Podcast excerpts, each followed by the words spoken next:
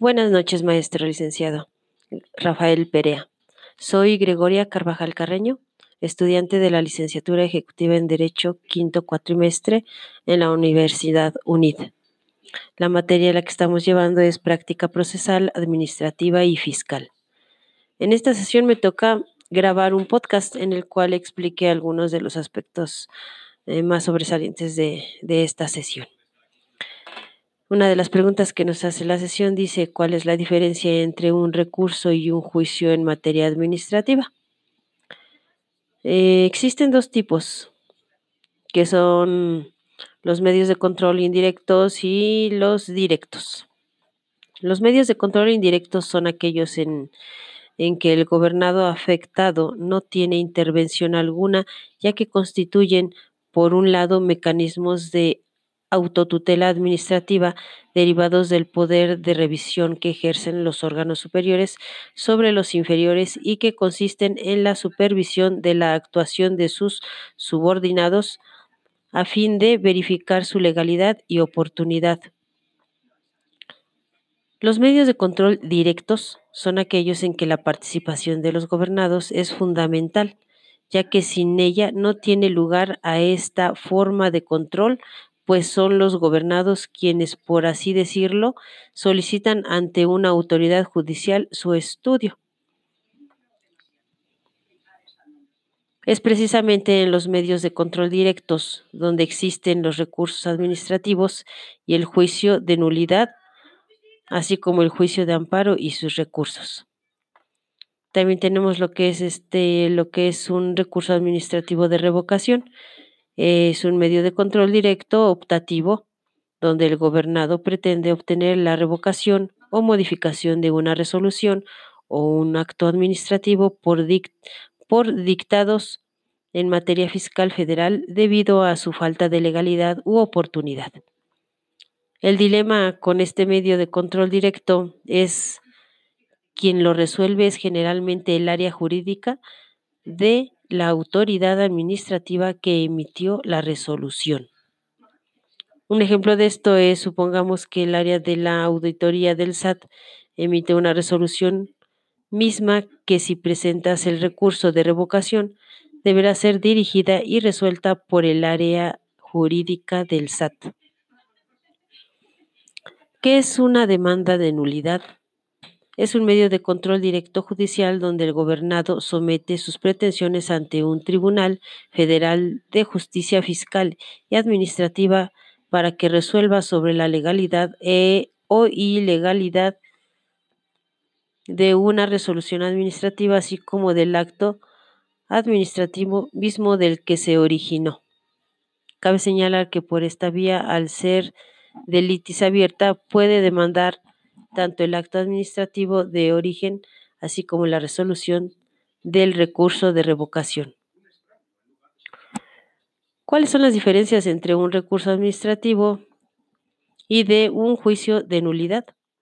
Bueno, pues la autoridad que conoce lo de los recursos administrativos generalmente es la misma que emitió el acto a su superior jerárquico. En cambio, la autoridad que resuelve el juicio de nulidad es una autoridad ajena a la autoridad que emitió el acto impugnado, autónoma e independiente del poder al que pertenece.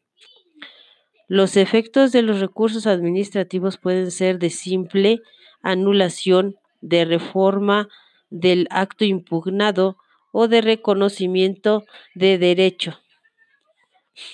Los, los, efectos del juicio de nulidad son de mera anulación y de plena jurisdicción.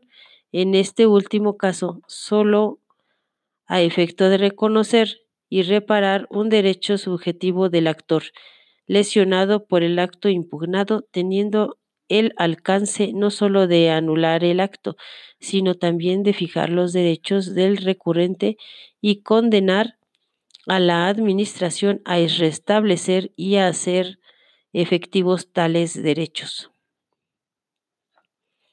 En los recursos administrativos, la autoridad que conoce de los mismos se sujeta a los agravios y cuando es el superior jerárquico, en algunos casos el examen de la oportunidad del acto impugnado. En el juicio contencioso administrativo, el tribunal se sujeta a los agravios y en algunos casos está facultado para analizar oficiosamente algunas cuestiones como la incompetencia de la autoridad que emitió la resolución impugnada y la ausencia total de la fundamentación y motivación. Otra sería la función del recurso administrativo es el control en la administración, con el objeto de lograr la eficacia de su actuación, que es de orden público y no a la tutela de intereses particulares, no obstante que el particular resulte beneficiado, puesto que cuando éste interpone el recurso existe colaboración de su parte para lograr la eficiencia administrativa.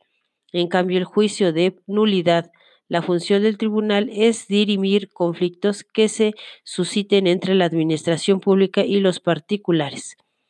Tenemos otro punto, por tanto, los recursos administrativos no implican una función jurisdiccional, sino que simplemente administrativa, a diferencia del juicio de nulidad en el que sí existe una verdadera controversia entre el particular afectado y la administración pública por lo que realiza una función jurisdiccional.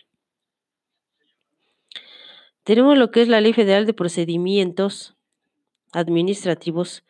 Considera en su artículo 83 al recurso de revisión, mismo que podrán interponer los interesados afectados por los actos y resoluciones de las autoridades administrativas que pongan fin al procedimiento administrativo a una instancia o resuelvan un expediente. La Ley Federal de Procedimientos Administrativos del Distrito Federal en el artículo 108 establece que los interesados afectados por los actos y resoluciones de las autoridades administrativas podrán, a su elección, interponer el recurso de inconformidad o intentar el juicio de nulidad ante el tribunal. El Código de Procedimientos Administrativos del Estado de México, en su artículo 186, establece que contra los actos y resoluciones de las autoridades administrativas y fiscales, los particulares afectados tendrán la opción de interponer el recurso administrativo de inconformidad ante la propia autoridad o el juicio ante el Tribunal de lo Contencioso Administrativo. Cuando éste se cuando se esté haciendo uso del recurso de inconformidad previo desistimiento del mismo, el interesado podrá promover el juicio ante el propio tribunal. La resolución que se dicte en el recurso de inconformidad también puede impugnarse ante el tribunal. El Código Fiscal de la Federación considera en el artículo 116 que la impugnación de actos administrativos dictados en materia fiscal federal a través del recurso de revocación este procederá contra resoluciones definitivas dictadas por autoridades fiscales federales que determinen contribuciones, accesorios o aprovechamientos, nieguen la devolución de cantidades que procedan conforme a la ley. La ley del Seguro Social en su numeral 294 lo considera como medio de impugnación que podrán promover los patrones y además sujetos obligados así como los asegurados a sus beneficiarios consideren impugnable algún acto definitivo del instituto al recurso de inconformidad. Y la ley del Instituto del Fondo Nacional de la Vivienda para los Trabajadores en su artículo 52 que en los casos de inconformidad de las empresas de los trabajadores o sus beneficiarios sobre la inscripción en el Instituto Derecho a Créditos, cuantía de aportaciones y descuentos, así sobre cualquier acto de del instituto que lesione derechos de los trabajadores inscritos, de sus beneficiarios o de los patrones, se podrá promover ante el propio instituto el recurso de inconformidad. Bueno, es hasta aquí mi tarea, maestro. Muchas gracias y buenas noches.